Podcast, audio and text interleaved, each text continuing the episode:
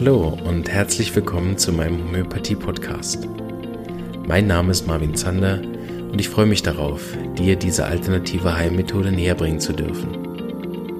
Ich werde dir die Hintergründe und Grundlagen leicht verständlich erklären, von meinen Erfahrungen und Erkenntnissen berichten und dir ermöglichen, alle Bereiche dieser ganzheitlich wirkenden Therapie kennenzulernen. Ich freue mich, dass du dabei bist und wünsche dir viele Erkenntnisse bei der heutigen Episode.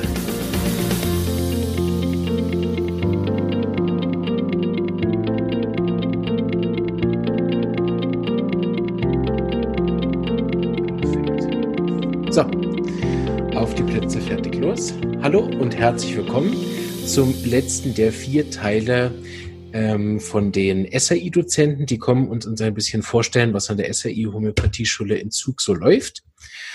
Zwei Human-Homöopathen haben wir schon gehört, Frau Hughes und Frau Keller, die waren schon da. Wer da noch reinschauen möchte, kann ein bisschen nach unten scrollen oder im YouTube dabei sein und das noch nachhören. Gestern hatten wir den Erwin Vinzenz, auch ein Tierhomöopathen und heute kommt, damit das schön gleich ist, auch nochmal eine Tierhomöopathin. Äh, und zwar begrüße ich heute bei mir die Christiane Krüger. Hallo. Hallo.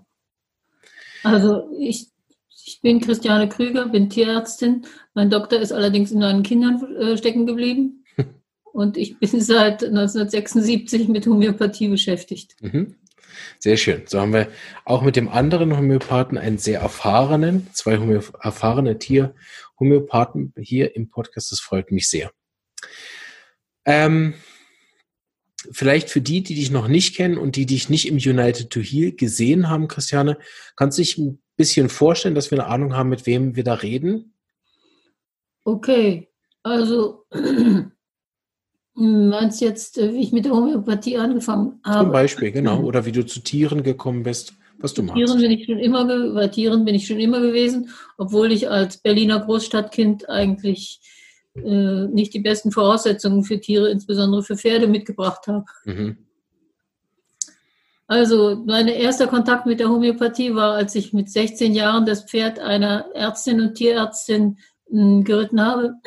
Die erste und wohl einzige Ärztin und Tierärztin, die Homöopathie gemacht hat in Berlin. Mhm. Dann ging die ganze Geschichte verloren, vergessen, bis ich 1976, 75, 76 ein Pferd hatte, was hustete und gesponnen hat. Daraufhin mhm. habe ich die angerufen und die schickte mir ein paar Kügelchen Phosphor, 10.000. Mhm. Daraufhin war dieses Pferd plötzlich wie umgedreht, war mhm. brav und ruhig und hat nicht mehr gesponnen und auch nicht mehr gehustet. Und daraufhin haben wir, mein Mann und ich, damals angefangen, 1976 in eigener Regie Tier, äh, Homöopathie zu praktizieren, mhm. anfangs noch auf unterstem Niveau mit Komplexmitteln und Antibiotika gemeinsam.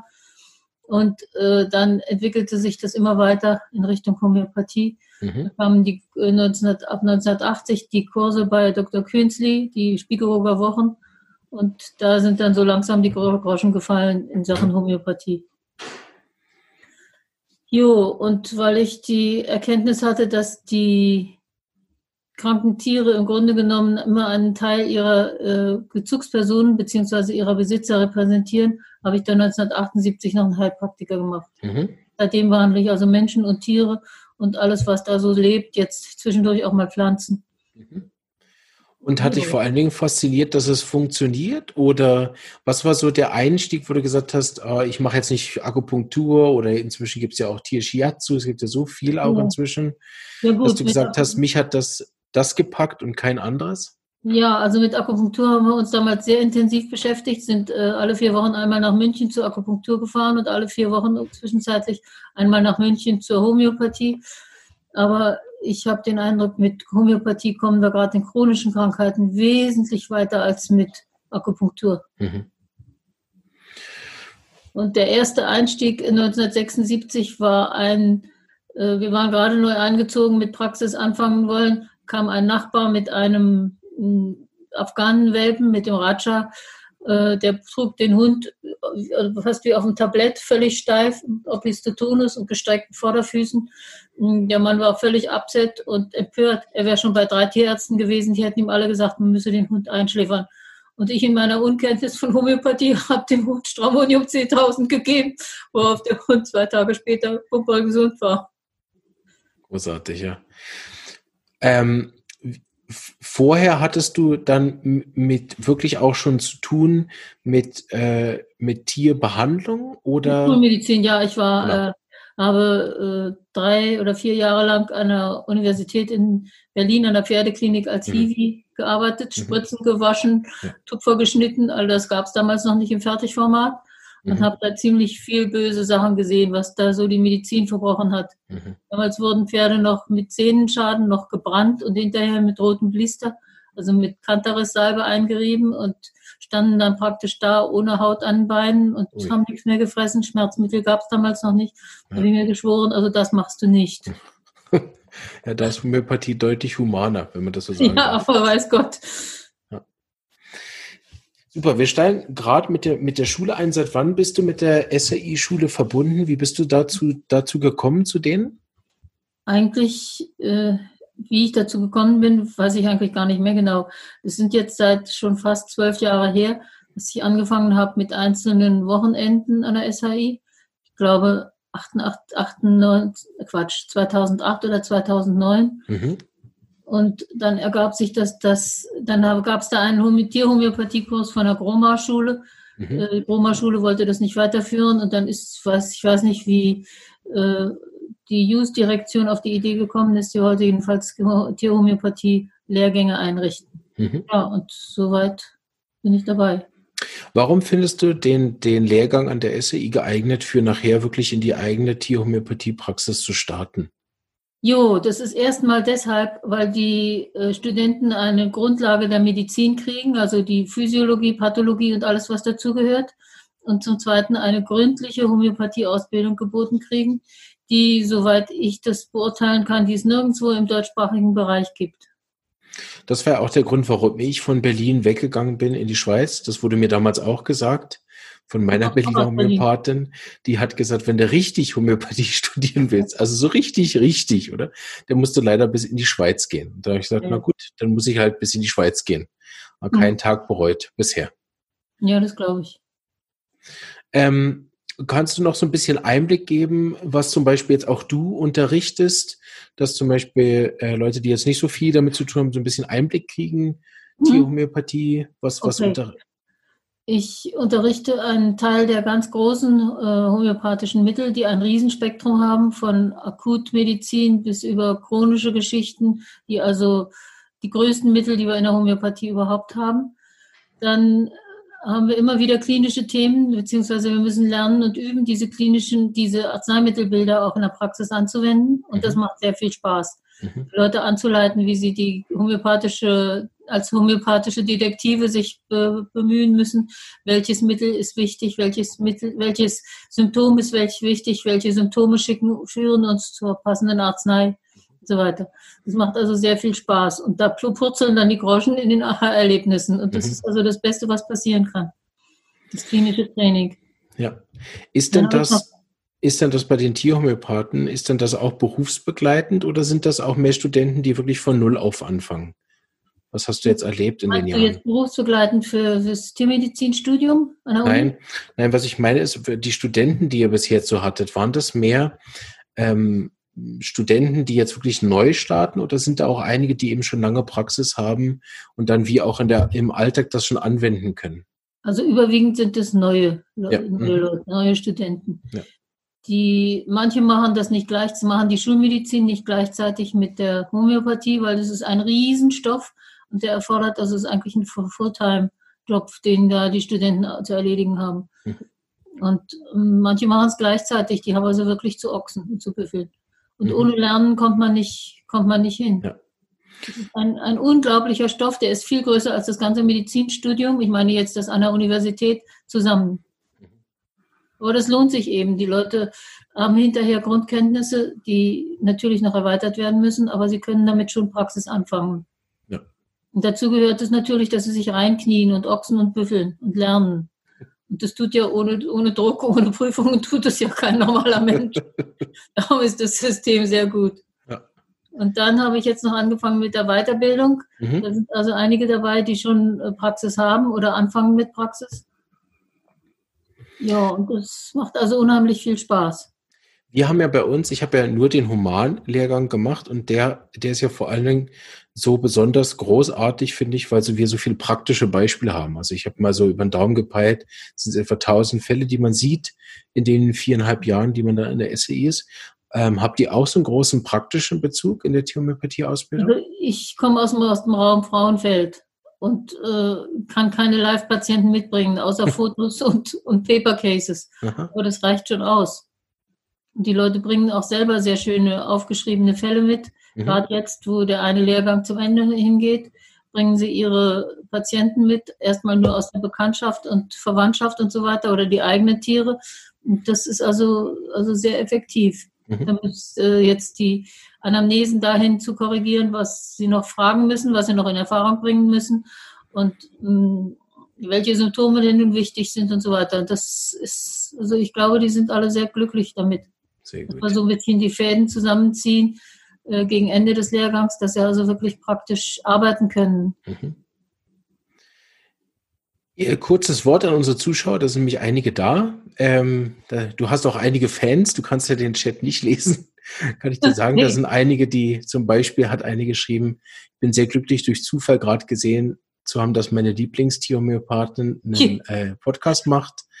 Ähm, dann ist die Kaira Akanjuli da, die war auch schon bei mir im Podcast und hat gesprochen. Ja, ja, sie hat nochmal bestätigt, äh, Homöopathie macht Spaß, wenn sie funktioniert und sie funktioniert nur, wenn sie richtig angewendet wird. Genau. An der SAI kriegt man wirklich die Basis dafür. Mhm. Sie war nämlich an bei dir im Lehrgang, oder? Ja, ja, die war in, im zweiten Lehrgang, glaube ich. Ja. Sehr gut, dann haben wir ja sozusagen noch, noch eine äh, User-Bewertung. Ne? Sehr gut. Jo. Also äh, an alle Zuschauer, ihr dürft gern äh, Fragen stellen, kommentieren. Wenn das passt, dann versuche ich das immer in den ähm, in den Live-Feed mit einzubinden und es nachher dann auch im Podcast schön, wenn wir noch auch die vielfältigere Sachen haben. Mhm. Du hast jetzt ein paar Mal gesagt, dass es ganz wichtig ist, dass man die richtigen Symptome ähm, nimmt. Das war auch gestern eine Frage, vielleicht kannst du ja da auch noch was zu sagen. Wie, wie finde ich die, die richtigen Symptome zum Beispiel jetzt bei einem Hund? Also, äh, Erst einmal ist das Oberstgesetz das Ähnlichkeitsgesetz. Wir müssen also die Beziehung zwischen dem Patienten und den Arzneimittelbildern herstellen. Dazu gehört eine ordentliche Anamnese. Mhm. Je nachdem, ob wir jetzt einen akuten Fall vor uns haben oder einen chronischen Fall. Einen äh, akuten Fall haben, müssen wir die Symptome, die jetzt aktuell sind und um Gottes Willen nicht mit den chronischen vermixen. Mhm. Ich hatte jetzt gerade ein Pferd, das ist von der Brücke gestürzt und hat mhm. am ganzen Körper üble Verletzungen, ja. ist schon chirurgisch versorgt worden, genäht worden und äh, es ist möglicherweise auch eine Sehnenverletzung im Spiel. Der habe ich also jetzt erstmal Arnika gegeben. Für mhm. die, die, das ist gestern, gestern Nachmittag passiert. Mhm. Erstmal eine Arnika gegeben und zusätzlich Calendula äh, ein paar Stunden später, damit die Wunden, die vernähten Wunden gut heilen. Mhm. Sonst haben wir beim Pferd immer das Problem, dass das Granulationsgewebe überschießt. Ja. Und äh, die Calendula so banal das klingt, dieses kleine Ringelblümchen mhm. ist das beste Wundpflegemittel ja. oder Wundheilungsmittel, damit ähm, Wunden nicht äh, sich entzünden oder übergranulieren oder sowas. Ja, da da habe ich mich erinnert, mich gerade an einen Fall im ersten Jahr. Da hatte ich, ähm, ich arbeite beim Stefan Bauer in der Praxis und der, da habe ich einen Fall gehabt, auch ohne Symptome, einfach die Wunde, die Naht ist nicht gut geheilt. Ja. Und ich hatte keine Schmerzen, ich hatte keine Absonderung, nichts. Und da war ich recht aufgeschmissen, so als Homöopath frisch vom Studium, wo ich immer noch dachte, ich muss mir da tausend Symptome zusammensammeln mhm. und war dann ganz ernüchtert. Sie hatte einfach nichts außer, dass die Wunde nicht heilt. Und dann hat er gesagt, ja, pff, da kenne ich nur eins, gibst du Calendula. Ja, genau. Und dann habe ich ihr das gegeben und sie hat gesagt, sie konnte praktisch zuschauen, wie die. Wunde sich ja. verbessert hat. Ja. Und äh, das ist wirklich, also Calendula in so einer Fall, wenn es dann passt, zu geben, ist wirklich eine großartige Hilfe für Wundheilung, vor allem den genähte Wunden. Ja gut, und da ist es aber ganz wichtig, dass man die Dosierung beachtet. Wenn genau. nämlich die Heilung in Gang kommt und man gibt es zusätzlich nochmal, dann haben wir das Schlamassel. Sehr gut. Das, das war auch gestern eine Frage. Ja, sehr eine gut. der ganz wichtigen Grundlagen, dass wir mit der Arzneigabe aufhören müssen, sobald es dem Patienten besser geht. Ja. Und die Tiere haben den Vorteil, dass sie uns nämlich zeigen, wenn es irgendwo was nicht stimmt, wenn eine Wunde irgendwie nicht in Ordnung ist, dann lecken sie dran. Mhm. Wenn wir das richtige homöopathische Mittel geben, dann hören sie auf, dran rumzumachen. Oh. Großartig. Ja, das ist noch leichter als beim Menschen. Der leckt nirgendwo Zum Teil ja, zum Teil ja, nein. Ich meine, wenn so ein Tier ein gebrochenes Bein hat und haben keinen, hat einen Gips oder sowas ähnliches, dann haben wir natürlich kein Feedback, dann sind wir aufgeschmissen. Ne? Ja. Jo, und was mir eben am Herzen liegt, den Leuten das ganzheitliche Denken zu vermitteln. Nicht, mhm. dass, die, dass die Leute irgendwelche Teile, zum Beispiel den Hautausschlag ins Auge, ins Auge fassen, sondern es geht immer um den ganzen Organismus. Mhm. Und da haben wir sehr viel Probleme mit der Schulmedizin. Wenn zum Beispiel eine Katze nichts frisst, weil sie Niereninsuffizienz hat, also zu viel Harnstoff im Blut und so weiter, und sie kotzt und sie erbricht, dann hat es keinen Sinn, dass die Schulmedizin zu einem Tier Magensäureblocker gibt. Ne? Mhm dann wird das Ganze noch schlimmer. Wie ist das überhaupt? Ich, ich habe äh, schon mehrmals gehört, dass die Tiere grundsätzlich natürlich auch immer mit, mit sehr vielen Medikamenten belastet sind, Wurmkuren ja, und ja, all das. Wie ist da dein äh, Erfahrungswert zu, wenn man das mit Homöopathie parallel versucht? Jeder Patient kriegt von mir eine, äh, nach, eine Adresse von einem Labor, das Kotproben untersucht. Und mhm. ich habe ihn, sage den Leuten immer, bitte keine Wurmkur ohne Kotprobe, denn die mhm. Würmer sind bei weitem nicht so weit verbreitet, wie es die Schulmedizin immer erklärt. Mhm. Genau dasselbe trifft auch für die Parasiten zu. Mhm. Und für Parasiten gibt es auch eine andere Möglichkeit. Da haben wir den, mhm. den äh, das Kokosfett. Das mhm. vertreibt die Flöhe und beziehungsweise die Zecken. Mhm. Aber ein, wenn der Stoffwechsel in Ordnung ist, dann haben wir auch nicht so viel Zeckenbefall. Ja. Und Kurz nochmal zurück zum Studium vielleicht. Aber ich gemerkt, da sind wir noch gar nicht so weit äh, gekommen, wie ich eigentlich wollte. Wie lange geht denn die Ausbildung an der SAI zum Tierhomöopathen? Also das sind, soweit ich weiß, drei Jahre Schulmedizin und drei mhm. Jahre Homöopathie. Mhm. Also insgesamt sechs. Ja, also wenn man das gleichzeitig macht, wenn man diesen Hammer auf sich erlegen mhm. will, dann kann man das auch in drei Jahren machen. Genau. Aber das ist dann praktisch kein Teilzeitjob, ja. die Ausbildung. Genau, das ist dann Vollzeit wie bei uns. Ja. Mhm. Und dann ist man hinterher, äh, ist das auch in der HFP mit drin, in der höheren Fachprüfung dann zum Tierhomöopathen? Ich glaube ja, aber zum Diplom muss man ja da in bestimmten Kantonen noch eine extra Prüfung ablegen. Ja, genau. Aber bei den Tierhomöopathen ist das wohl anders. Gut. Was sind so deine Feedbacks aus denen, die du bisher jetzt so ausgebildet hast? Ähm, sind die zufrieden mit der Ausbildung? Hat es ihnen gereicht? Brauchen die noch viel Weiterbildung? Ach, ich weiß jetzt eigentlich nur von einigen wenigen, die mit jetzt schon in der Praxis stehen. Die mhm. sind eigentlich ganz glücklich. Super. Ähm, es gibt natürlich immer welche, die hören sich das Ganze an und machen hinterher nichts draus. Und dann okay. geht es in Vergessenheit und dann ist die ganze Ausbildung für die Katz gewesen. Im wahrsten Sinne des Wortes. Sinne. Nur, dass es die Katz nicht erreicht. Ja? Nee, genau. Du machst in deiner Praxis hauptsächlich ähm, Haustiere oder hauptsächlich äh, alles. alles Menschen, okay. Tiere, äh, ja, zum Teil auch Pflanzen. Mhm. Und Nutztiere hast du auch? Alles. Ja. Wie gesagt, Was? ich habe jahrelang die Einführung in die Homöopathie für die Bauern gemacht, mhm. aber sehr viel Nutztiere. Mhm. Das heißt im Moment jetzt weniger. Jetzt habe ich mehr Kleintiere und Pferde und mhm. Menschen. Also wenn die Leute mit, mit ihrem Hund kommen und sehen, dass ich auch Menschen behandle, dann machen sie meistens gleich einen Termin für sich selber ja. auch aus.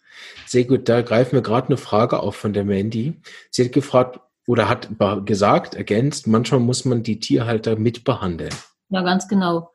Denn die Tiere sind ja, abgesehen jetzt von ihren erblichen Merkmalen oder von Fehlzuchten oder von guter Zucht und so weiter sind ja praktisch in, wie ein unbeschriebenes Blatt. Mhm. Und die Projektionen des, des Tierbesitzers äh, schlagen sich dann auf den Tieren nieder. Mhm. Manchmal haben wir es sogar so, dass das Tier dem Besitzer sozusagen die Krankheiten abnimmt, in Anführungsstrichen, dass das Tier krank wird und der Besitzer nicht. Und das wirft ein völlig neues Bild auf das ganze Thema Euthanasie. Hm? Ja. Kannst du da vielleicht einen Fall zu sagen? Fällt dir gerade was ein, dass man sich ja, das so ein bisschen mehr vorstellen kann? eine etwas längere Geschichte, dazu ja, muss ich ein bisschen weiter ausholen. Das ist sehr gut. Also dazu muss ich erstmal kurz ein paar Worte zum Arzneimittelbild von Natrium muriaticum sagen. Mhm. Natrium muriaticum ist ja das Salz. Mhm. Das Salz konserviert. Äh, da gibt es diese Geschichte in der Bibel von Lots Weib bei Sodom und Gomorra. Sodom und Gomorra sollten ja untergehen und mh, äh, der Engel oder Gott sagte dem Lot, äh, er solle nicht äh, oder seine Familie solle nicht zurückschauen. Mhm. Und seine Frau schaute zurück und erstarrte zur Salzsäule. Mhm. Und dieses Erstarren, haben wir im Bild von Natrium muriaticum ganz charakteristisch. Das sind sehr sensible Menschen. Wir haben hier das Arzneimittelbild von Menschen, was wir auf die Tiere übertragen müssen. Wir haben sehr sensible Menschen, die unheimlich verletzlich sind und äh, immer eine Affinität zu Kummererlebnissen haben, die sie nicht gut loswerden können. Und sie sind äh, reserviert und zurückhaltend. Und so viel nur zu, ganz kurz zum Natrium muriaticum. Also es ging um saß auf, ich saß auf einem Pferdehof mit vielen Bekannten zusammen unter Sonnenschirm im Sommer und wir aßen Glasse. Mhm. Äh, da kam aus dem Hintergrund die eine junge Frau, die eigentlich gar nicht sich dazugehörig fühlte, blass, blond, und meinte, ob ich nicht auch mal zu ihren Pferden kommen könnte. Mhm. Ja gut. Wir haben dann einen Termin verabredet an einem Dorf, wo wir uns mit Autos treffen wollten und, und dann gemeinsam zu ihrem Stall, zu ihrem entlegenen Stall zu fahren. Gut. Ich kam also dahin zu diesem Dorf am Bahn, zu dieser äh, verabredeten Stelle am Bahnhof. Da war nun Park-and-Ride-Betrieb, da standen mindestens 20 Autos in der Reihe. Und ich hatte damals noch als einzige Konstanzer Kennzeichen und fuhr dahin, dachte so, na jetzt wird ja die Vera irgendwann auftauchen. Aber die Vera tauchte nicht auf. Nach einer ganzen Weile Wartezeit bin ich dann aus der Schlange vorgefahren, dachte, guck mal gucken, vielleicht hat sie mich nicht gesehen oder so. Und fuhr in dem Moment vorne auch ein Auto raus. Und dann winkte da etwas und dann dachte ich, ach, das ist es. Normal erwartet war man ja, dass man sich begrüßt und sagt, hallo, wir fahren jetzt da über die Wiesen und so weiter. Nein, sie fuhr los. Es ging über Stock und Stein, über Feldwege. Ich hatte schwerste Angst um meinen Unterboden. sie mit ihrem Geländewagen, der macht das ja nichts aus. Ja. Gut, bis wir endlich auf einen Hof ankamen von hinten. So, und dann stieg sie aus und dann kam es zu dem obligatorischen Shake Hands. Mhm. Hier sind wir. Gut, dann führte sie mich mh, hm, zu ihrem Stall. Das ging auf der Rückseite der Scheune los. Da saß ein äh, Mann auf dem Boden und hämmerte irgendwas.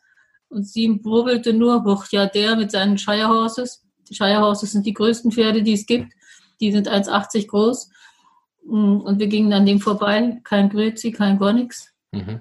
Und kamen in eine stockfinstere Scheune. Also mhm. wirklich mhm. zu beiden Seiten äh, Strohballen aufgeschichtet. Da ging es so etwa 15 Meter weit. Sie sagte nichts dazu. Ich dachte, um Gottes Willen, wo kommen wir hin? Ja. Und dahinter kamen wir dann endlich zu ihren beiden Pferden. Sie hatte ja. ein schwarzes und ein weißes. Und von dem Schimmel erzählte sie mir, ja, der ist so reserviert, den hat sie gerettet, der sollte äh, geschlachtet werden. Der sollte, äh, den hat wohl ein Reiter mit einer Fahrradkette im Maul und Springen geritten und das wurde disqualifiziert disqualifiziert und das Pferd sollte geschlachtet werden. Okay, ich komme hin, nehme in meine Hand, klopfe das Pferd an der Schulter und sage, hoi Pferdchen, das Pferd dreht den Kopf weg. Ich gebe ihm ein Leckerli, das Pferd dreht den Kopf weg. Und stellt sich im Ganzen heraus, das Pferd hat dieselben Symptome wie ihre Besitzerin, es steht nicht gerne in der Sonne, das lebensspendende Prinzip, was Natrium muriaticum Patienten ablehnen. Also dieses Pferd brauchte auch Natrium muriaticum. Mhm. Und dann kam das andere Pferd an die Reihe. Und jetzt pass auf, jetzt kommt's. Und dieses Pferd war kaum, dass ich es gekauft hatte, mit drei Jahren gestürzt auf den Ellbogen und hat sich da eine Fraktur von der Ulna zugezogen, also die Verbindung zwischen äh, Elle und Speiche. Das ist in Zürich im Tierspital kunstgerecht geplattet worden, aber ähm, die Platte saß wohl nicht richtig und das Pferd ging permanent lahm. Gut, der kriegte Calciumphos und die Auflage, sie soll endlich die Platte entfernen lassen, damit es verheilen kann. Gut. Und dann setzte sie sich noch auf den Strohballen und sagte, sie braucht auch noch ein Mittel für sich. Sie hat große Probleme. Der Mann, der da vorne hämmerte, das war ihr Ex-Mann, den sie also nun jetzt hasst, weil der sie verlassen hat. Sie lebt nur mit ihrer Mutter zusammen und mit den Pferden. Sie hat niemand anders und dieses Pferd kann kein anderer reiten und kein, kein anderer mit denen umgeben als nur sie selbst. Das sind diese Ein-Frau, ein, ein Pferd-Beziehungen ein-Tier-Beziehungen von Natrium muriaticum. Und dann erklärt sie mir, ja, sie hat immer noch Probleme mit ihrem rechten Ellbogen. Sie hat als Kind am Daumen gelutscht und äh, den Daumen durchgebissen bis aufs Fleisch. Und daraufhin hatte sie eine Manschette gekriegt, einen Gips, damit sie den Daumen nicht in den Mund stecken kann. Mhm. Sie hat aber den, den Gips verbogen, sodass sie jetzt eine Exostose hat, eine Knochenhautentzündung am Ellbogen, genau dasselbe, was ihr Pferd auch hat. Wow. Tja. Extrem spannend. Ja. Vielen Dank für den Einblick. Zehn, zehn Jahre später kommt sie nochmal auf mich zu, an derselben mhm. Stelle.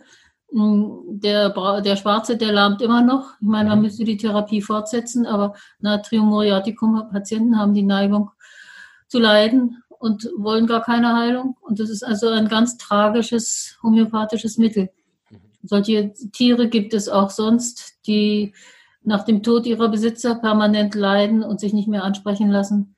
Und eines der schlimmsten Traumen, was wir in der ganzen Tiermedizin haben, die wir in den ganzen Tieren haben, ist im Kuhstall die Trennung der Kühe von ihren Kälbern. Mhm. Der Mutterinstinkt ist einer der stärksten Instinkte, wenn nicht der stärkste Instinkt, den wir haben. Und die Kühe leiden und die Kälber wachsen auf wie die, wie die Waisenkinder. Mhm. Das ist ein ganz wichtiger Krankheitsfaktor im Kuhstall. Da ist eben auch Natriummuriat, die kommt ganz häufig zu Hause. Und, und auch bei anderen Tieren ist ja diese Trennung recht früh, ne? Also bei Katzen werden ja die Kinder auch sehr früh getrennt, wenn ich mich nicht irre. Die sollten, die sollten wirklich bis acht Wochen alt sind bei Mami bleiben, besser noch bis zwölf Wochen. Okay. Also dann ein adäquates Sozialverhalten kriegen. Ja.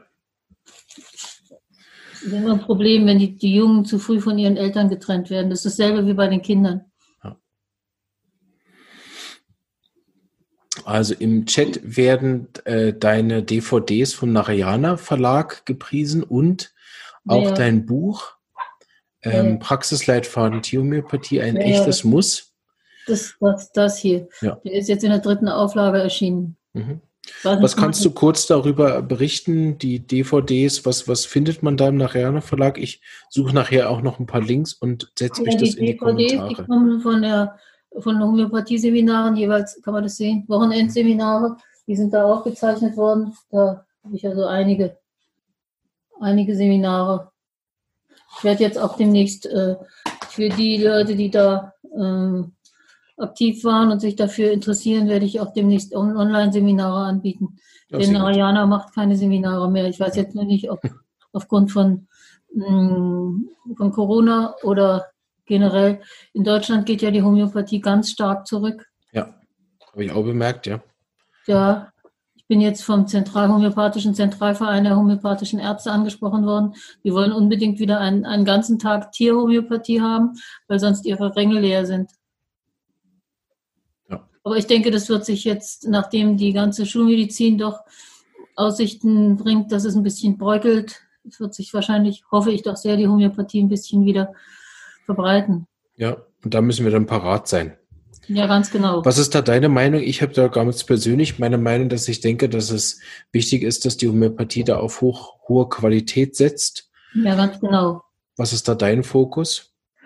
Ja, es gibt sehr viele Leute, die sich Homöopathen nennen und keine Ahnung haben ne? und falsche Mittel verordnen und die setzen dann Schäden. Ne? Mhm.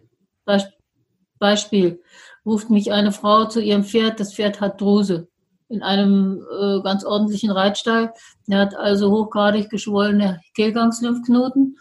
Und Druse ist ja eine sehr ansteckende, ansteckende Pferdekrankheit, wo in einem Bestand nicht nur ein Pferd erkrankt, sondern wenn dann der ganze Bestand. Mhm. Gut. Und was die, die Lymphknoten hochgradig schmerzempfindlich, das Pferd frisst nicht mehr, ein stinkender Alter kommt rausgetropft. Ja, und was ist los? Ja, ich äh, behandle mein Pferd immer selbst. Ich habe nämlich auf einem Tierhomöopathie-Kurs gelernt, man soll mit dem Pferd alle zweimal im Jahr vier Wochen lang täglich Silicea D12 geben. Das reinigt den Organismus. Ui. Ja, und Silicea in Überdosis, in falscher Anwendung, also nicht nur in Überdosierung, mhm. sondern auch noch in falscher äh, Anwendung, löst äh, Abszesse und Lymphknotenentzündungen oder Schlimmeres aus. Ja. Und Antidot ist Hepasulfurus. Mit Hepasulfurus kam dann der Rest von dem Alter raus und kam noch ein Schulmediziner, den sie zugezogen hat. Der hat dann bestätigt, das sei Druse und hat noch Antibiotika gespritzt, aber das Pferd war dann kurz nach dem Hepasulfurus wieder fit und hat wieder gefressen und so weiter. Und ihr Triumph war dann, sehen Sie, die Silicea war doch richtig, jetzt ist der ganze Dreck rausgekommen. Ja, so kann man das auch Teilweise sehen. absolutes Unverständnis. Genau. Das finde ich immer wieder spannend, wie wir, wie es möglich ist, das Arzneimittelprüfungsgesetz äh, nicht anzuwenden, oder? Wo, ja, wobei ja. darauf alles basiert. Ja, ja, natürlich. Deshalb habe ich diese hohen Anwendungen auch von den Anthroposophen, ja, die das genau. über Jahre geben. Teilweise ist mir bis heute unklar, auf, auf welchem Gesetz die basieren, diese Verschreibungen. Ja, ja, das Rudolf Steiner, der sieht ja immer das Ätherische und das nach oben Strebende und so weiter. Der ordnet zum Beispiel, verordnet zum Beispiel den Kindern, die irgendwie nicht so spuren, wie sie sollen, den verordnete Agentum Nitricum. Und das hat nur mit der, den Kindern gar nichts zu tun. Und das sei das mondische Prinzip und so weiter. Dabei ist Argentum nitricum, nun weiß Gott nicht mondisch, sondern die Rückseite des Spiegels, ne? die schwarze Seite. Also es gibt da von der Anthroposophie viele Fehlverordnungen. Ich habe auch das Gefühl, der, der, der, das bedeckt sich auch mit meiner Wahrnehmung von dem Zentralverein der homöopathischen Ärzte, dass die Tierhomöopathen auch wirklich suchen. Die wirklich suchen. Also ich habe auch viele im, im Podcast, die, die vor allen Dingen mit Tieren arbeiten, die sehr ähm, viel Fragen stellen, sehr, sehr bereit sind, da auch mitzuarbeiten, auch in meinem äh, Online-Weiterbildung für die, für die Lerngruppe, was ich anbiete. Und bevor du es gesagt hast, wurde schon zweimal gefragt, Christiane, könntest du nicht eine Online-Weiterbildung für Tierhomöopathie anbieten, so wie ich das ja, mache? Das liegt in der Schublade. Genau. Und da warst du sozusagen deiner Zeit schon voraus. Du hast den Chat schon empfangen, aber auf einer anderen Ebene. genau. So, die, die zuhören, können äh, sich freuen darauf, dass das denn äh, bald kommt. Du arbeitest ja in einem Team, gell, in der Praxis? Nee, ich bin alleine. Ah, arbeitet. Oh, okay, habe ich das Meine Tochter gesehen? macht den Bürokram, ohne die ah, okay. Gut. Ich dachte, ich hätte das vorhin auf der Webseite gesehen beim nochmal nachschauen. Okay, gut. Nee. Mann, super. Das wirst du ja wissen. ähm, ja, das Problem ist nur, äh, ich habe ja äh, jahrelang alle, alle vier Wochen ein Wochenendseminar zur mhm. Homöopathie mhm. gemacht. Das Problem ist, die Leute denken alle, sie beherrschen die Grundlagen. Dabei ist nichts, aber absolut nichts vorhanden. Ne? Ja. Darum darf man das nicht Grundlagenseminar nennen, sondern muss es anders titulieren. Ja. Weil zum Grundlagenseminar leider keiner kommt. Das haben wir auch bei den Laienkursen so. Wir haben das früher so gestickelt. Wir haben drei äh, Vormittage angeboten, Grundlagen, dann Homöopathie bei Verletzung und dann bei Erkältung. Mhm. Beim Grundlagentag war keiner da und die kommen dann alle nur zum Erkältungs- und, und äh, Verletzungstag. Und das bringt natürlich nichts, oder? Wenn ich die Grundlagen nicht habe, dann kann ich mit Homöopathie ja. nur Murks ja. machen. Wir haben das auch kurz im Vorgespräch besprochen. Ich denke, wir positionieren das hier auch noch in dem, in dem Ding, weil ich bin das auch immer wieder gefragt worden, auch von den Studenten von dir mit dieser Arnika-Gabe vor Operation. Ja. Kannst du das nochmal ganz präzise machen? Ich, ich erkläre dann auch nochmal was und werde das auch nochmal in der Folge separat nochmal machen im Podcast, dass es nachher für alle klar ist. Also, Arnika ist das Mittel für die Kapillaren, das Wirkung hat auf stumpfe Traumen. Arnika heißt ja auch der Bergwohlverleih. Daher, wenn die Bergsteiger vom Berg fallen, dann verleiht ihnen die Arnika wieder Wohl, Wohlergehen. Arnika ist nicht das Mittel für Schnittverletzungen, mhm. sondern das Mittel für stumpfe Traumen. Mhm. Also Operationen beispielsweise Hüftgelenksprothesen einsetzen wo wirklich gemetzt wird.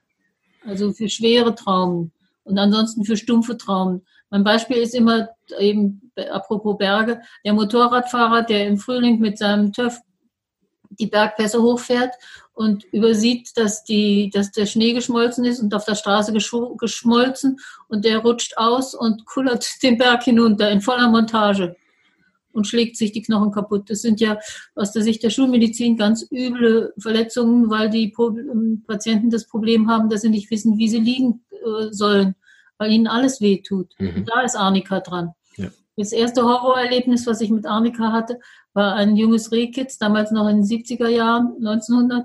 Hm. Da brachte ein, irgendein Laie, äh, ein äh, Rehkitz, neugeborenes Rehkitz, das war vom, dem hatte der äh, der Mähapparat die Vorderfüße abgemäht. Das Kirchen war voll im Schock, keine, keine Blutung, es war nichts. Und der wollte also dieses Rehkitz unbedingt großziehen. Ich habe ihm gesagt, das muss man einschläfern, das geht nicht. Mich dann doch breit schlagen lassen und ihm Arnika gegeben. Und nach der Arnika, keine Sekunde später, fingen die Wunden an zu spritzen. Dann hat er immerhin wenigstens eingesehen, dass man so ein Tier nicht am Leben lassen kann. Ja, krass. Und wir haben also früher, als wir noch Chirurgie machten, äh, immer wieder Katzen gehabt oder Hunde, die vorher vor der äh, Kastration Arnika bekommen haben. Die schweißen aus den kleinsten Kapillaren. Man hat nie ein sauberes Operationsfeld. Es schweißt und blutet. Es sind Sickerblutungen. Und das einzige Mittel, was dagegen hilft, ist Milofolium C30. Mhm. Und das wird auch augenblicklich. Augenblicklich hat man sauberes äh, Operationsfeld. Genau. So, das heißt, Annika, vor der Operation empfehlst du nicht, korrekt? Nein, auf genau. keinen Fall. Ich vor erklär, der Operation ja. sowieso nichts. Ha? Vor der Operation sowieso nichts. Genau. Und das, das wäre mir ein Anliegen, eben das nochmal zu erklären, weil ähm, ich das eben in einer Folge äh, äh empfehle. Aber das ist ganz wichtig, das auch nochmal hören. Ich habe es auch nochmal nachgehört. Sonst mache ich aber nochmal eine aktuelle Folge dazu, dass es nachher ganz unmissverständlich ist. Es gibt einen einzigen Grund, Annika vorher zu geben und damit haben wir sehr gute Erfahrungen. Das ist dann, wenn die ganz große Angst vor Berührung bereits schon da ist. Mhm. Und da haben wir dann auch nie von Komplikationen also gehört. Ich habe ja. Stefan extra im Vorfeld nochmal gehört, er macht das jetzt seit 20 Jahren mhm. und auch an der SAI nochmal rückversichert, dass, dass es auch wirklich so ist.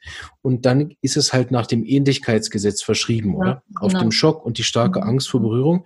Und mhm. dann muss man aber natürlich verstehen, es gibt da nicht nur Arnika. Also zum Beispiel eine große Angst vor Spritzen ist dann auch Spigelian Supermittel, das vor genau. einem Eingriff zu geben, oder?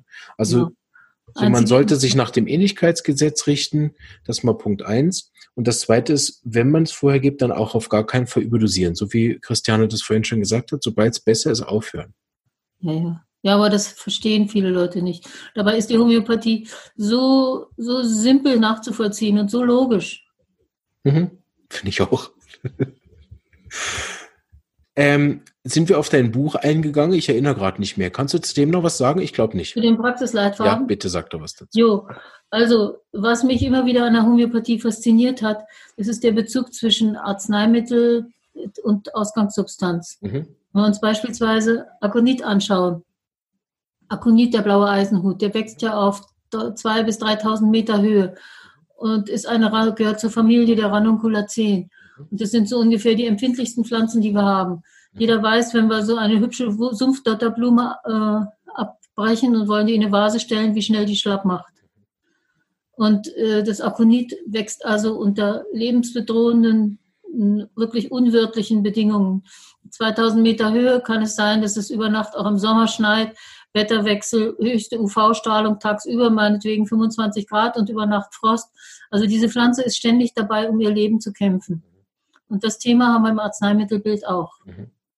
Also Angst, äh, hochgradige Angst vor das, was passiert, Panikzustände, wenn was passiert ist. Immer wieder geht es um den Kampf ums Leben, äh, äh, chaotische psychische Reaktionen, Folgen von Schreck, also alles, was mit Lebensbedrohung zu tun hat. Ja. Genau, das finden wir ja im Mittelbild auch, diese extreme Angst zu sterben, ne? wie Arsen ja. sagt dann die Todesstunde voraus. Ja, ja, ich hatte meine Mutter, die hat gesagt, das Kind, es schreit um Hilfe. Ja, ja. Also obwohl es nur Ohrenschmerzen hat, aber es schreit um Hilfe, als wenn man ihm jetzt gleich den Arm abpacken will. Ja, War auch interessant. Ja, bei Arsen sowieso. Also in Arsen hängt das ganze Thema Angst drin. Arsen wurde ja im Mittelalter immer wieder äh, ver, äh, verwendet, um die Kollegen umzubringen. Und Arsen hat da also wirklich die Todesängste. Wenn man zum Beispiel bei den Katzen einen charakteristischen Zustand die Katzen, die man untersucht, die können es nicht ertragen, dass man zum Beispiel ins Maul schaut oder dass man hm, überhaupt an die Nase kommt, dann kriegen die Todesangst und reagieren mit Aggressivität. Und das habe ich richtig eine, verstanden. Ach, sorry, ja, sag, sprich aus. Wenn wir eine Katze haben, die sich nicht untersuchen lässt, die tobt und faucht und gleich mit allen 18 Krallen auf einen losgeht, äh, dann müssen wir mal an Arsen denken. Mhm. Und Arsen ist ein ganz häufiges Katzenmittel. Ja. Und in deinem Buch hast du sozusagen über diese Verbindungen geschrieben, ha? Ja, genau. Und die Manifestationen, wie sich das an allen unterschiedlichen Tierspezies äußert. Sehr Zum Beispiel Pulsatilla hat ja die, das Problem mit den schweren Beinen, die venöse Insuffizienz, die, die Schwäche in, den, in, den, in dem Tonus der Venen. Ja. Und mh, das schlägt sich zum Beispiel nieder, dass die Pulsatilla-Pferde, beziehungsweise dass wir Pulsatilla indiziert finden bei Hufrehe. Hufrehe ist ja eine Erkrankung, die gibt es beim Menschen nicht. Ich weiß nicht, bist du informiert, was Hufrehe ist? Nein. Okay. Das ist also eine Erkrankung, die mit äh, einer Entzündung der Huflederhaut einhergeht, mhm. durch äh, Giftstoffe, durch Überfressen und so weiter.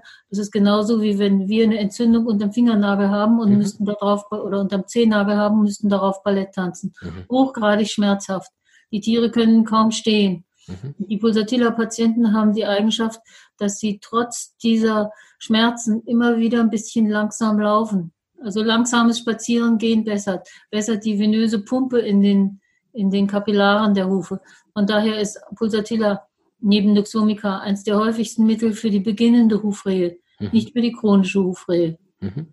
Also Hufrehe ist eines der schmerzhaftesten Krankheiten, die wir haben. Das Problem mit der Schulmedizin besteht darin, die Schulmedizin gibt dann hochdosierte Schmerzmittel. Mhm. Dann stehen die Tiere zum Beispiel bei 35 Grad Hitze in der Sonne mit ihren Gipsverbänden an den Beinen und haben keine Schmerzen. Dabei sollten sie sich verflixt nochmal hinlegen. Ja. Sonst kommt es dazu, dass das ganze Hufbein, der Knochen in der Hornkapsel sich absenkt und dann Folgen, Folgezustände auslöst. Ja. Äh, das ist ein interessanter Punkt. Das ist eigentlich super. Ich äh, habe das schon lange mal besprechen wollen. Warum nicht jetzt? Ich habe das manchmal auch bei Patienten, dass mein homöopathisches Mittel so gut wirkt, dass die schmerzfrei sind und dann sich nicht entsprechend verhalten Mhm. Und ich habe jetzt mehrere Fälle, gerade im letzten Jahr hatte ich, die dann richtig übel rausgekommen sind, weil die meine erste Gabe hat so gut funktioniert, dass sie nach zwei Tagen keine Lust mehr hatten, das Bein hochzulagern, obwohl ja, ja. bekannt war, dass es ein, eine schwere Verletzung war. Aber sie sind ja schmerzfrei und dann kann ich schon ein bisschen Staubsaugen, mhm. dann kann ich schon ein bisschen. Und bei der einen war das so, dass es am Schluss eine, eine so schwere Komplikation gab, dass nochmal eine Operation nachher nötig war, obwohl sie zwei Wochen lang schmerzfrei war aber sich an diese Rekonvaleszenz nicht gehalten hat. Also, ja, dann müsste man im Notfall das Mittel wiederholen. Ja, es hat, es hat da nichts mehr funktioniert. Also sowohl die Wiederholung des Mittels als auch andere Arzneien. Also ich habe es ja. nicht geschafft. Vielleicht also ich habe zum Beispiel bei Fußballern häufig erlebt. Das äh, Manganum Aceticum ist zum Beispiel das Spezifikum für das Fußballerknie, also für die Kreuzbandläsion durch diese, diese Fußballbewegung. Mhm. Der kriegt also nach, der, nach dem Trauma Manganum Aceticum äh, 1000 und ist schmerzfrei und nach einer Woche wieder, will er wieder Fußball spielen. Mhm. Das geht genau. natürlich schief, ne? Ja. Aber das wirkt dann, wenn er dann noch, noch eine Dosis kriegt, wirkt es trotzdem. Ah, interessant, okay. Notiere ich mir immer. Na, Manganum aceticum, ne? Mhm. Okay. Spezifikum für, für äh, blutige Infiltration von Gelenken. Okay. Einziges Mittel, glaube ich. Super, jetzt haben wir schon viel angesprochen ich glaube, wir kommen langsam zum Ende. Außer du hättest noch was, was dir auf dem Herzen liegt. Ansonsten gehört dir das Abschlusswort. Ach ja, ich hätte noch viel auch zu, zu sagen. Ja, gern. Jetzt sind wir, ja. Also wir können ähm, auch noch eine Viertelstunde ranhängen. So eine Stunde ist immer eine gute Zeit. Gut, also ich wollte nur noch von einem Fall berichten. Mhm, gern. Da kam eine Frau mit einem wunderschönen grauen ähm, ja, Ridgeback Mhm. Der Hund geht auf dem Zahnfleisch, kommt äh, in die Praxis rein, schmeißt sich hin, bleibt liegen, rührt sich nicht, völlig fertig. Mhm. Die Besitzerin sagt, ja, im Tierspital hat man festgestellt, der Hund hätte Lungenkrebs, der hätte nur noch drei Tage zu leben. Ui, okay. Hm. Also ich habe den untersucht, äh, grau-weiße Schleimhäute, völlig apathisch, fast offenstehender After, also es ging nichts mehr. Mhm. Herz war nicht zu hören, sondern ganz enorm starke Reibegeräusche auf der Lunge. Mhm. Also kein, man konnte zwar einen Puls fühlen, das war, der war einwandfrei, aber diese Reibegeräusche Geräusche wiesen keine Auskultation des Herzens mhm. Äh, her. Am schlimmsten waren diese Geräusche auf der rechten Seite. Und dazu hatte er eine sehr ausgeprägte Nasenflügelatmung. Mhm. Also das Mittel ist klar, der Hund hat Lycopodium gekriegt, Lycopodium 200. Nach zwei Tagen steht der Hund wieder da. Auf vier Beinen und ist lustig und munter. Aber ähm, aus der Vorgeschichte hat mir dann die Besitzerin erzählt, das, äh, dieser Krankheitszustand war im Dezember. Der Hund hätte im August eine Lungenentzündung gehabt, ist erfolgreich in Anführungsstrichen mit Antibiotika und sogenannten Schmerzmitteln behandelt worden und die Lungenentzündung sei ganz schnell abgeheilt. Und jetzt praktisch der Rückfall. Also das war kein Lungenkrebs, denn Lungenkrebs entsteht nicht in drei Tagen oder vier Tagen. Selten, ja. Und, und sondern das war eine, ein Rezidiv von dieser Lungenentzündung. Mhm. Und davon habe ich also noch, noch was, eine ganze Menge. Ja, gern. Wirklich. Wir haben zum Wir Beispiel. Haben Platz und Zeit und Interesse, wie ich sehe. Da sind alle, hängen die an den Lippen. also. Eine der größten krankmachenden Faktoren, ich weiß nicht, ob ich das sagen darf, sind die Impfungen. Mhm. Ganz Darfst du sagen, ja. Kein Lebewesen wird so viel geimpft wie unsere Tiere und in Deutschland die Pferde. Mhm. Und da müssen wir immer grundsätzlich an Tuya denken. Mhm. Aber mir ist da gerade ein besonders markanter Fall im Gedächtnis. Mhm. Mm, wir waren auf einem Bauernhof, da gab es gerade äh, junge ähm, Australian Shepherds, so elf Wochen alt, ganz herzige kleine Wollknäule. Die brachten uns immer die, die Tannenzapfen zum Werfen und kullerten dann durch die Gegend. Dann brachten sie einen Tannenzweig, mit dem wir ihnen werfen mussten. Also ganz gesunde, vergnügte Tiere. Mhm. Dann rief eine Woche später rief die äh, Züchterin an und sagte, sie haben jetzt den Hund abgegeben. Der Hund ist völlig verängstigt. Der liegt nur noch unter der äh, Sitzbank, rührt sich nicht mehr, schlottert und zittert. Der weiß gar nicht mehr, wohin vor lauter Angst. Keiner kann ihn anfassen. Hm, wenn sie mit ihm rausgehen müssen, dann müssen sie praktisch rausschleifen. Und es ist also nichts mit dem Hund anzufangen. Da habe ich sie gefragt, was war denn los? Dann kommt wie immer die Nachricht, nichts. Ja, ja wie immer. Also, aber der Sohn, der ist mit dem Hund zum Tierarzt gegangen und hat ihn impfen lassen. Mhm. Und äh, hat sich nichts dabei gedacht und mhm. darum kam dieser Zustand. Da gibt es im Repertorium eine ganz feine kleine Rubrik Angst durch Impfung. Einziges mhm. Mittel Tuya. Mhm. Der Hund hat eine Tuya 1000 gekriegt und war wieder wie umgewechselt. Mhm. Also Tuya ist, äh, beziehungsweise mh, mm, die Impfungen sind ein ganz fürchterlicher krankmachender Faktor. Mhm. Impfungen, besonders bei den Pferden, Husten. In der Husttherapie von chronischen chronischer Bronchitis beim Pferd brauchen wir so gut wie immer zwischen, als Zwischengabe Tuya. Mhm.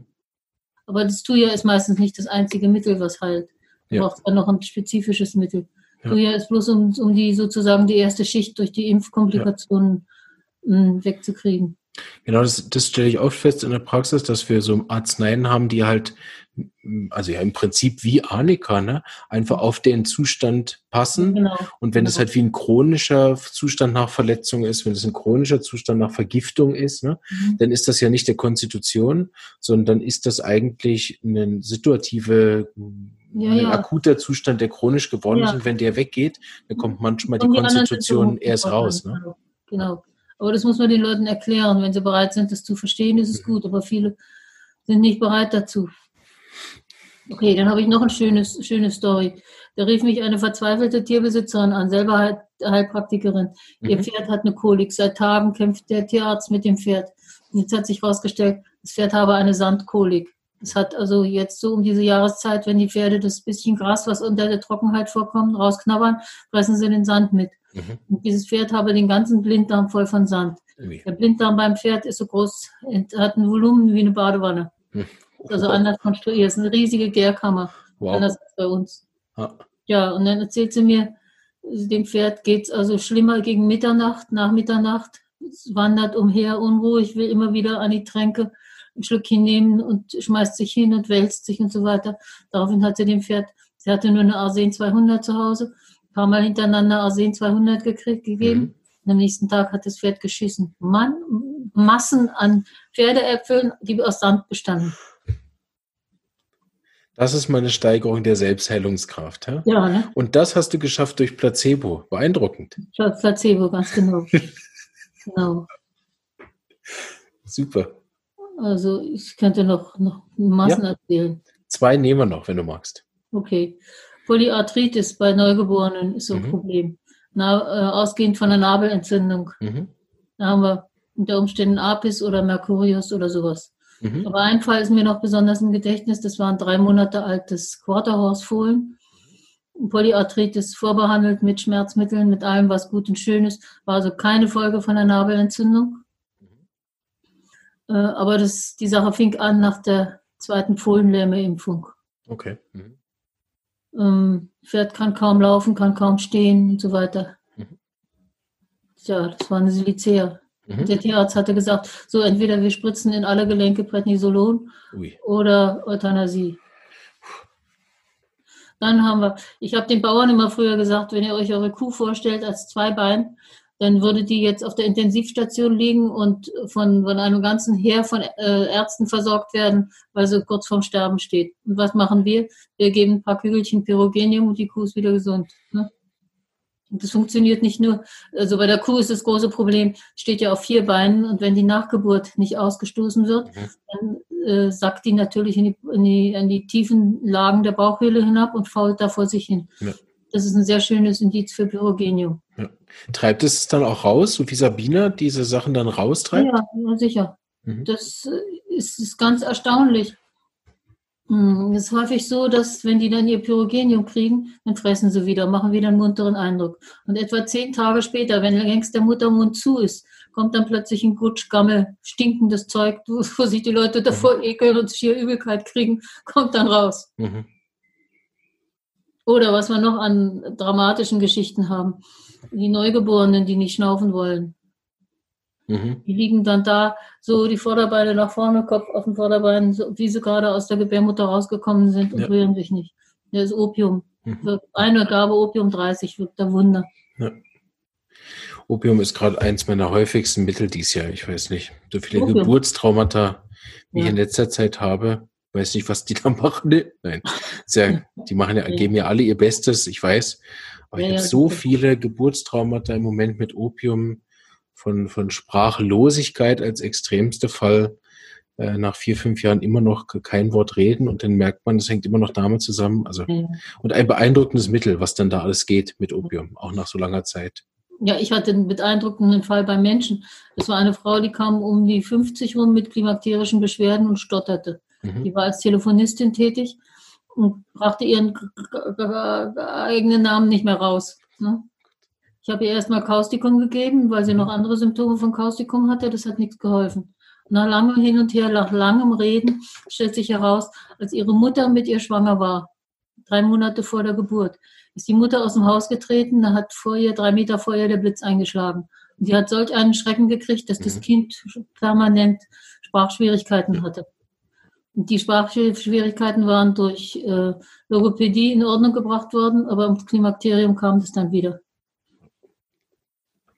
Ein altes Trauma durch die Wechseljahre. Ja, ja. So viel muss man auch dann erstmal verstehen von Homöopathie und dem Menschen, ne? Ja. Dass man überhaupt auf die Idee kommt, so eine Arznei zu geben, sonst gibt man alles. Ne? Ja, ja. Oder am schlimmsten Fall, man fängt dann an zu repertorisieren. Ja, ja, ja, das ist das Schlimmste. Ja, das sage ich immer den Leuten, den Studenten auch.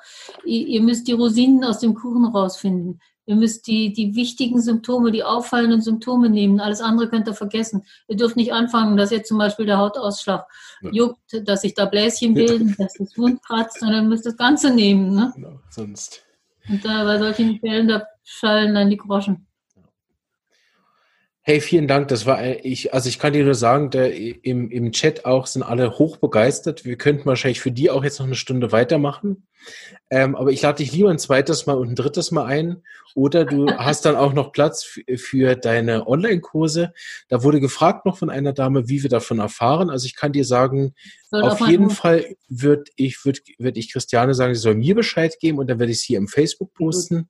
Und ansonsten äh, sicher über die SEI bin ich auch sicher, dass du da erfahren wirst. Und ansonsten wird Christiane sicher auch noch einen eigenen Weg finden. Aber mir kannst du sicher Bescheid sagen und dann ja, gut, werde ich das also hier posten. Auf meiner Homepage auf jeden Fall veröffentlichen genau. und das ist gut, wenn ich das bei dir auch darf.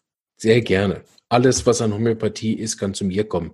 Hier gibt's kein doch eigentlich die, die Internetkontakte, dass ich habe gar nicht gedacht, dass das so gut funktioniert. Gell? Das ist super. Von mir aus könnten wir das immer so machen. Sehr gut. Also habt ihr gehört, Christian ist bereit. Ähm, ich, ich danke dir sehr für deine Zeit und dein reiches Wissen. Es hat auch mir heute sehr viel gebracht an Inhalten. Ich habe so ein paar Notizen rechts gemacht. Magni, Manganum, Aceticum. Ähm, Werde ich gerade nachher noch studieren. Steht bloß nicht richtig in der Arzneimittellehre, muss man lange suchen. Ich habe die Reference Works, da ist das irgendwo unter ferner Liefen mal mit erwähnt. Ja. Und ich habe überlegt, auch wenn ich natürlich mit Tieren nicht arbeite, aber ich glaube, ich werde mal in ein Buch reinschauen. Das war ja bisher so, brauche ich nicht, weil ich mache ja nichts mit Tieren. Aber ich fand heute deine, deine ähm, Verknüpfungen von einigen Bildern sehr gut. Also bei Nat Moore beispielsweise diese Geschichte, ähm, die kenne ich natürlich auch, aber es ist so großartig, da diese Bilder zu sehen oder bei Aconitum da auch noch mehr mhm. von, dem, von der Signaturenlehre mit reinzunehmen. Mhm. Aber und, eben die Signaturenlehre nur unter Hinblick auf klar. Arzneimittelprüfung, sonst ist das Unsinn. Genau. Dann nur bei Rudolf Steiner. Absolut. Aber eben, wenn man so ein Bild hat, dann kann man auch den Studenten das wieder näher bringen. Und ich unterrichte ja auch noch ganz jung und will ja noch hoch hinaus. Naja, dann mal zu. Das genau, Zeug, und, und da sind dann solche, solche Sachen dann eben immer super, wenn man den Leuten Akkonditum schnell erklären kann, was ihnen eben auch bleibt im Kern. Ne? Und wenn man sich dann auf die Arzneimittelprüfung beruft, top. Mhm. Dir gehört den Abschlussworte, wenn du magst. Da habe ich noch das Pferdebuch und das Katzenbuch, ne? Ich, äh, alle Links, die ich finde, würdet ihr auch nachher finden, auch später noch äh, im Facebook oder im, unterm YouTube auch. Wenn ich das noch finde, werde ich das alles mit reintun. Also hier ist noch das Katzenbuch dieser Wälzer. Das ja. sind über 800 Seiten. Wow. Wo ist Das, ja, das habe ich, glaube ich, sogar schon mal gesehen, wenn ich mich nicht irre. Das steht in der Bibliothek im, ja. In der SAI. Super. Die gehören die Abschiedsworte, wenn du magst. Gut, also ich danke dir für das Begleiten, war leider viel zu kurz. Und ansonsten hoffe ich, dass wir vielleicht ein paar Interessenten gewonnen haben. Mhm. Dass ich äh, damit vielleicht auch einen Beitrag leiste unter den Leuten, die nicht zur Schule kommen, dass die sich ein bisschen mehr auf die Homöopathie verlassen ja. oder sich darauf einstellen. Super. Damit wir dann Christianes Mission unterstützen, bitte ich alle, die das Video gesehen haben, das auch zu teilen äh, auf ihren Kanälen auf ihren Seiten, in ihren Gruppen und so weiter.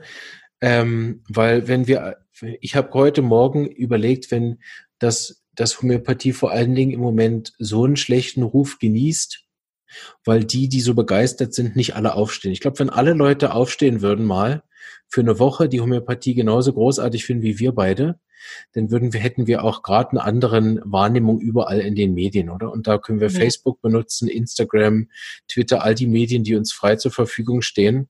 Wenn das an einem, wir sollten so einen Homöopathietag oder eine Woche einführen, wo jeder eine Woche lang postet, weil dann haben auch die, die drei, vier Skeptiker, die es noch gibt, die haben auch gar keine Zeit, denn über ihren Shitstorm runterzumachen. Ja, nee, Aber wenn ich alleine mit dem Josef Graspointen auf Twitter agiere, oder dann kriegen wir das immer volle Breitseite ab. So teilt ja. das Video und äh, ich werde dann irgendwann, wenn ich noch eine größere Reichweite habe, dann machen wir mal so einen Homöopathie-Wochentag, wo wir alles raushauen. Da holen wir dann. United to Here noch mit rein und alle, die wir sonst noch so finden und dann hören mal wieder die Leute wirklich auch von uns. Weil es gibt so, mhm. so, so viele begeisterte Leute und inzwischen traut man sich eben das leider auch nicht mehr zu schreiben. Ja, warte mal ab. Weil man sofort was hinkriegt und das, denke ich, dürfen wir ändern. Und ich denke, die Zeiten ändern sich. Jetzt, wo durch Corona die ganze Impfgeschichte so ein bisschen am Bröckeln ist und ja. Äh, die Geschichte mit Bill Gates hoffentlich bald auffliegt. Also auch so daran, ja. Sehr gut. Wir haben schon einige gewonnen. Also teilen.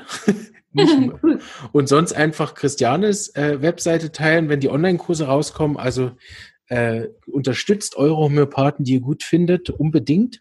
Und äh, ich werde dich auf jeden Fall nochmal einladen, Christian. Das hat mir so gut gefallen. Wir machen sicher was ab. Äh, nochmal. Und äh, alles Gute. Ich wünsche dir noch einen schönen Nachmittag. Euch, ja, liebe Zuschauer. Patienten noch bearbeiten, die mir jetzt ja? flüchten gegangen Oh. Danke, dass du das für uns geopfert hast. Das weiß ich jetzt ja, zu Danke dir ebenfalls. Okay. Auch den Zuschauern und Zuhörern wünsche ich alles, alles Gute. Ähm, und Bleibt gesund. Bis bald. Ciao. Also, tschüss. Tschüss.